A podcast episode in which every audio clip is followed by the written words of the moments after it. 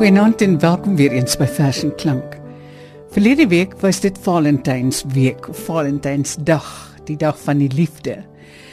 Ons gaan vanaand die liefde vier. En ek het twee voorlesers gekry om dit vir ons te kom doen. Die een is Wessel Pretorius en dan Ronel Geldenhuis. Soos dit nou maar is met die liefde, is daar duisende der duisende verse wat 'n mens kan lees. Gelukkige liefde, seer liefde, onbeantwoorde liefde. Maar ons gaan probeer fokus op die positiewe vanaand. En ek wil ons begin met 'n vers van George Lowe met die titel Dink aan my. Nie dat hierdie vers van George Lowe enigsins positief is nie. En Wessel gaan dit vir ons lees. Lekker luister. Dink aan my as jou aande die geur van bloeisels kry en jy my vergeet tussen jou albasterwit mure. Dink dan aan my waar ek weg uit alle kontak gly. Ronel Geldenhuis lees nou Everwyn Wessels se lamentasie. Ah, die swart rok wat oor die voorkop hang. En die skuins oë nog in die nag vol son. Ek is verlore by die honde in my pa se poort. Ek is verlore in die bruilofswit amandelboord. Ek is verlore as die appelkose aan die somer hang. Ek is vir vier seisoene bang. En die skuins o, nog in die nag vol son. En liefde. Die sagte, gevoelige slang. Dit was Everwyn Wessel se lamentasie. Mens kan sekerlik nie mens kan, maar mens moet dalk nie 'n program maak oor die liefde sonder die Heer Breitenberg nie. Kom ons luister na Breiten Breitenberg se vers Klanke vir daarraad. Vaak in die laat namiddag vou ons vroom ons woorde toe. Die dag loop soet soet uit by die raam. Mossies fluister op die denneboom se tong 'n beenmaan proe reeds aan die eerste skuwe duister. Ek pak die vuur, jy maak die kos. Dis die wolwe uur, maar daar's wagtervoels en mure tussen ons en die bos. Net nou gaan soek ons ons sin en frases van 'n bed en lê daar witter woorde in of alleen lagende klankies vir môre. Kom ons luister na Marlene van die Kerk se lente liedjie. Die poppies nooi staan geel van jaar op klein winterhoek se piek. Die boegelveld is uitgespaar. Al sagter klink die waterkriek. Heuning voel se heuning hart is van die geilte siek. En jou het ek meer lief gekry as wat ek kan verdra. Want winter is 'n skrale lied En lente is 'n klein verdriet wat ek nie kan verdra. O, oh, die kerkiebos groei pers van jaar op groot windroek se piek. Jan groentjie huk in die kiesieblaar van saliteit en mankoliek. Al sagter snuit die winterwind. Die boegewyn vir lentegriep. En jou het ek meer lief gekry as wat ek kan verdra. Want winter is 'n skrale lied skraler as 'n sneeuriet. En lente is 'n klein verdriet, geil soos ramnassie spriet. Te geil om te verdra. Krykie my lykie liefste ding. Hoe moet ek maak met die tingeling? Die pomendwa in die tromborstel. Hoe moet ek maak met die ligte kop? Hoe moet ek maak met die ligte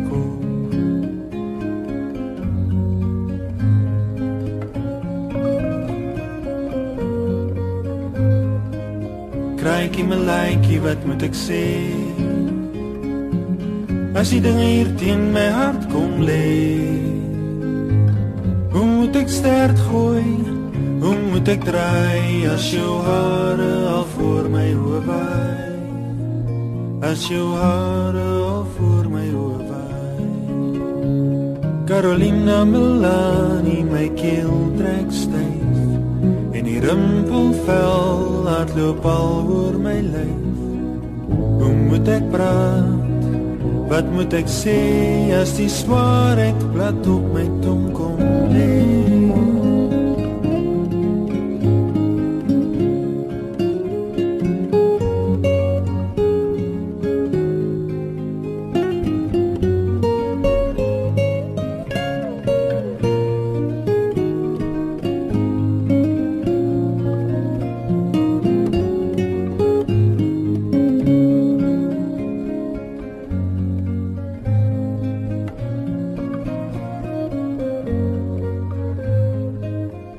Kraantjie my lyntjie liefste ding.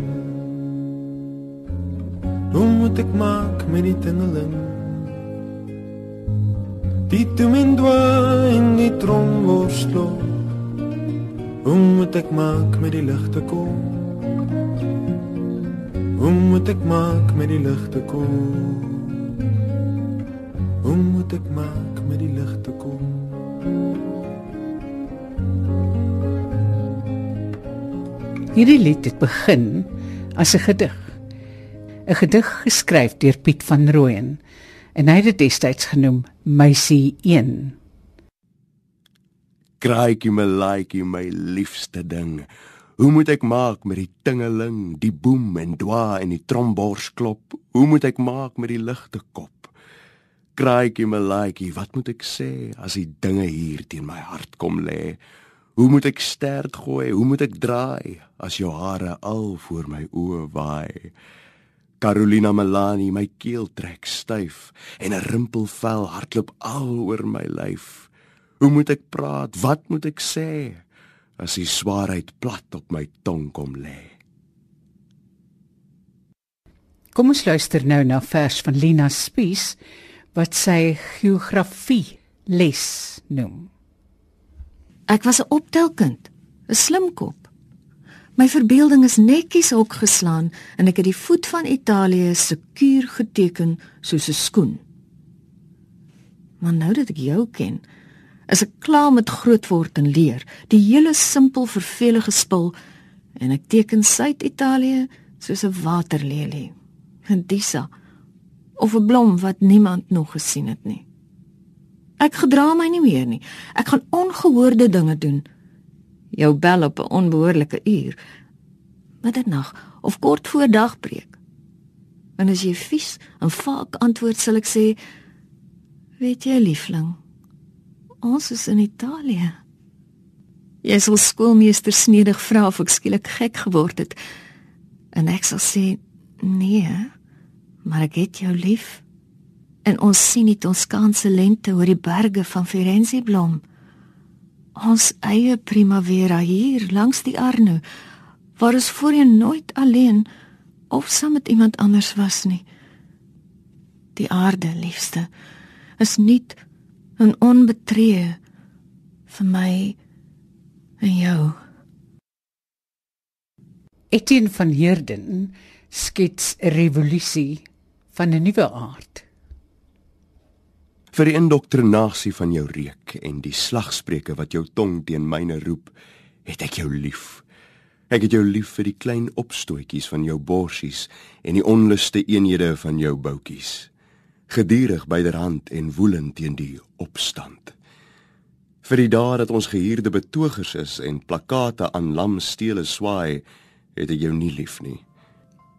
Ek het jou net lief vir die werklike opstand, die partisane in jou bloed, die revolusie wat nie dooie stel nie, maar die land omverwerp en die chaos regeer.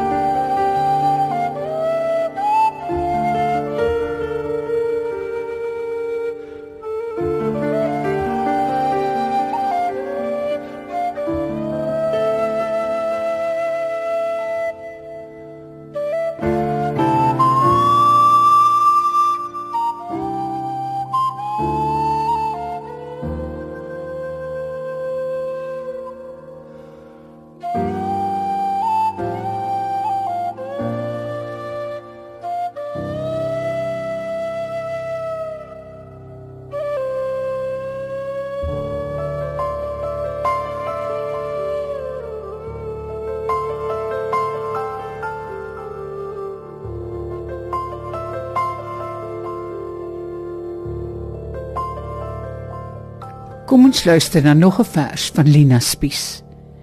Wie die verlange ken. Sou jy wanneer dit herfs is kom, weekie somer weg soos 'n huisvrou, half glimlaggend, 'n vlieg se lot besleg?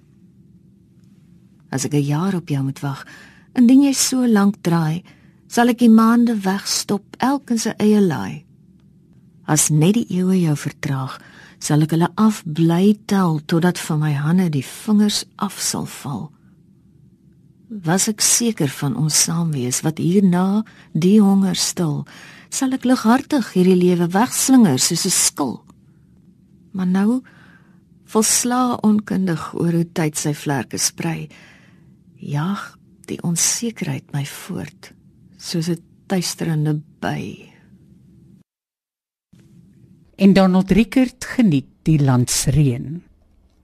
Maar as die landsreën val, plant ek 'n akkertjie appellief, net vir jou dat in elke druppel reën ek jou kan vertel van die wensvrug wat swel. As jy dan somernagte in my arms lê, proe ek ryp appelliefies op jou lippe. Die bewondering vir die geliefde kom in die volgende vers van Ina Resou na vore. Sy noem dit die laar. Dryfsand neem die man in sy hande. En daaruit vorm hy kieselsteentjies. En uit die steentjies vorm hy rotse. En uit die rotse vorm hy rande. En uit die rande berge. En nou na 'n dekade en 'n jaar staan pieke teen die wolke opgehewe. Sirkelvormig sluit die reekse berge om sy lewe en my lewe. Water stroom uit die berge na benede, deurdrink die leemgrond en die klei. Laat seldsame suurgewasse, grasse, groentes en graan gedei en niemand agter die berge sal dit waag om te probeer om in die barrikade van basalt 'n deurkomplek te kry. Om te wil binnendring tot die vallei, die eksklusiewe lushof wat hierdie man tot stand gebring het vir hom en my. Ek voel altyd dat Jan Swanepoel se werk hopeloos te min aandag kry. Kom ons luister na sy vers Dekreet. Ek Tutankhamen, farao en vors van lig, bepaal op hierdie helder dag van die bestyging van my troon dat vir die seun van son 'n graf gebou moet word. Dit is my eerste wens. 'n Piramide om my toekomsdade te gedenk, 'n huis diep in die steen, 'n ewigheid waar ek gebalsem kan bestaan tot die blye dag aanbreek. Benewens die bepaling van my ewigheid wens ek vandag ook nog 'n skone vrou as brokstuk lewe hier en nou. Ons gebruik ook Louise Boshoff se werk heeltemal dieselfde. Kom ons luister na 'n vers. Die man wat ek liefhet. Die man wat ek liefhet is mooi vir my. Die vry vlug van sy mond, die sanderige val van sy hare, die vat van sproeterige hande maak my oë vol. Die man wat ek bemin is 'n tent in die woestyn, 'n skuilplek, 'n stil plek, 'n sandsagte lêplek. By hom wil ek bly. Hy, net hy is gedig, psalm, is 'n hoë hooglied in my. En ons sluit af met 'n vers van Daniel Hugo, Sinsverwarring. Hoe sal ons die spel weer begin nadat ons die reëls verbreek het? na skeldwoorde hul gewreek het op die dubbele omhelsing. Ons noem die liefde graag 'n spel, soos dit ook gestel met skryf. Vuriglik bly ons 'n bedryf al maak dit ons bestaan 'n hel. Jy bring my pen in verwarring met die mate van jou lede. Ongeruimd maak jy die Here en tog by jou soek ek my sin. Kom ons speel dit as 'n sonnet wat ten laaste 'n wending het.